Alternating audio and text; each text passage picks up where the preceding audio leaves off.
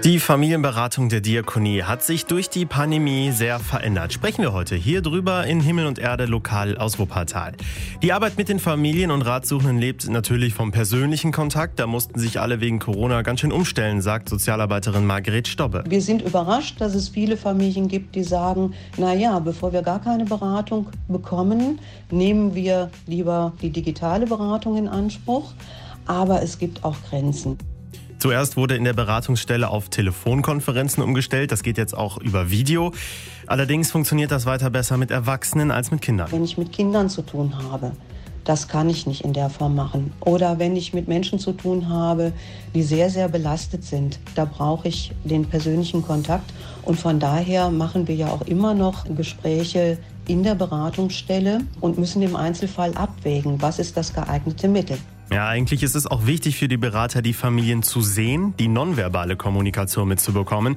Die schon bekannten Familien nehmen die Hilfe der Diakonie weiter in Anspruch. Es sind aber auch viele neue dazu gekommen, zum Beispiel in der Paar- und Lebensberatung. Durch den Lockdown haben sich die Verhältnisse für viele Paare auch sehr verändert, sagt Margret Stobbe. Wenn man normalerweise morgens das Haus verlässt und erst abends wiederkommt, ist das eine andere Situation, als wenn beide im Homeoffice sitzen und man sich den ganzen Tag miteinander arrangieren muss. Von daher ist die, die Belastung in vielen Partnerschaften einfach gestiegen und der Bedarf nach Paarberatung deutlich angestiegen. Und natürlich ist es auch für Familien im Moment sehr schwer, der Wechsel zwischen Homeschooling, Präsenzunterricht und dann auch noch Distanzunterricht. Die Sorge, dass Kinder den Anschluss verlieren könnten und die Belastung, die sich ergibt, wenn ich meine Arbeit machen muss, habe ein Kind, was eigentlich beschult werden sollte und muss das alles unter einen Hut kriegen. Das sind ganz immense Herausforderungen und da merke ich gleichermaßen bei unseren Klienten, aber auch bei den Kollegen hier, dass die, die Belastung deutlich, deutlich zunimmt.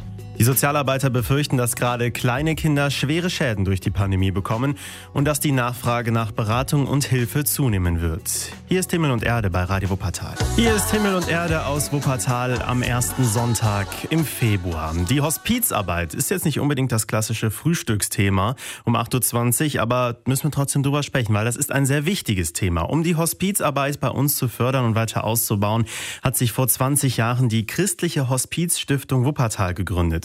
Ihre selbstgestellte Aufgabe, die Arbeit des stationären und ambulanten Hospizdienstes zu fördern und das ökumenisch. Bernd Hamer berichtet. Stadtdechant Dr. Bruno Kurt ist zu Recht stolz. 20 Jahre christliche Hospizstiftung Wuppertal. Das kann sich sehen lassen. Das ist eine beachtliche Zeit. Wir feiern wegen Corona natürlich eingeschränkt, aber wir freuen uns. Denn das ist eine Zeit, in der ganz viele Menschen hier in Wuppertal eine große, auch christliche Idee, denn hier ist es eben Thema die christliche Hospizstiftung verwirklichen. Zumal, und auch das muss zu Recht betont werden, es von Anfang an eine ökumenische Idee war, so der stellvertretende Vorsitzende des Stiftungskuratoriums weiter. Dass also sehr früh erkannt wurde, es macht gar keinen Zweck zu konkurrieren, sondern wenn wir mit dieser Idee, Menschen zu begleiten, ihnen Nähe bis zuletzt zu geben, in die Öffentlichkeit wirken wollen, dann muss das gemeinsam geschehen. Und das tut es seit jetzt 20 Jahren sehr erfolgreich. Worum es bei der Arbeit ganz konkret geht,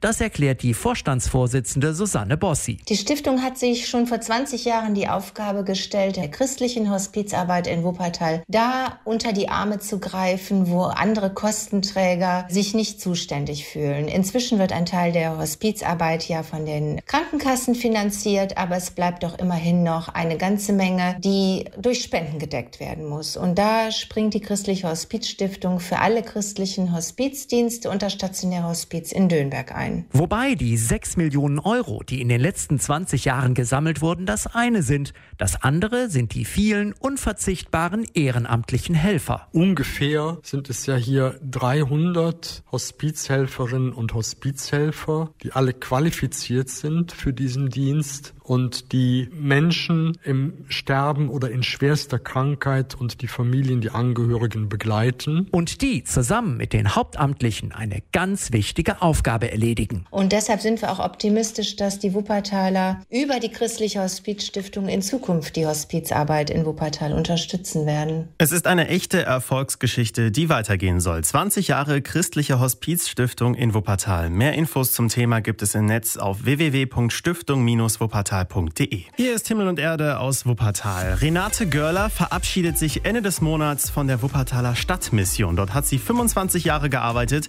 und sie auch lange geleitet. Und jetzt, ja, ist gar kein richtiger Abschied möglich. 25 Jahre mit Herzblut meine Arbeit gemacht, in Kontakt gewesen mit vielen, vielen Menschen äh, unterschiedlicher Herkunft, aber eben dann auch stadtmissionsintern.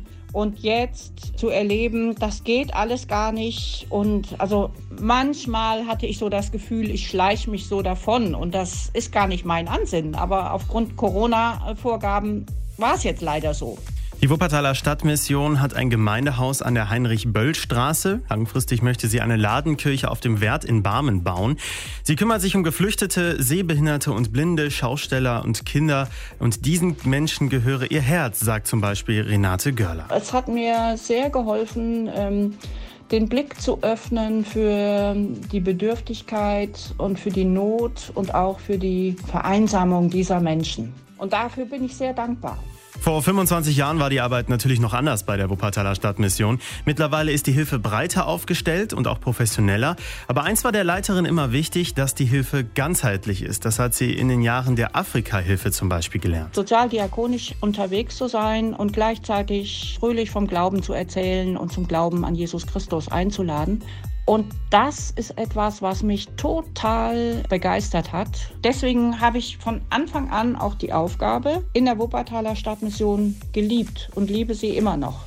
Ab dem nächsten Monat wird sie da von Stadtmissionar Paul Gerhard Sinn und einer weiteren Mitarbeiterin abgelöst. Und Renate Görler hat auch noch gute Wünsche an ihre Stadtmission. Dass sie den Menschen nah sein kann, dass sie ihre Türen öffnet, dass Menschen erfahren, zur Stadtmission kann ich gehen, da finde ich Hilfe, da finde ich ein offenes Ohr, da wird mir unkonventionell vielleicht auch mal geholfen.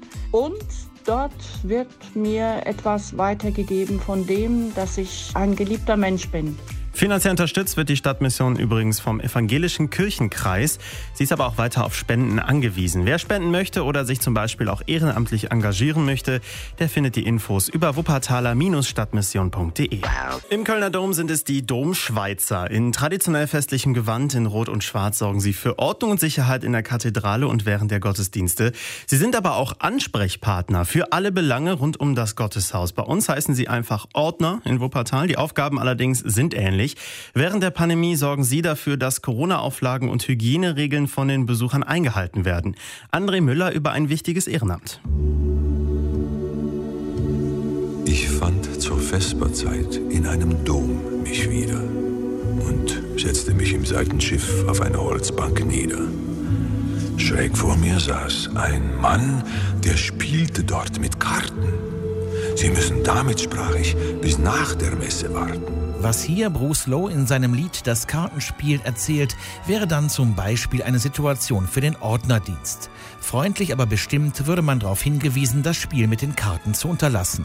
In normalen Zeiten. Jetzt, während Corona, stehen sie mit Listen im Kirchenportal, weisen Plätze an und haben immer ein freundliches Wort für die Gottesdienstbesucherinnen und Besucher.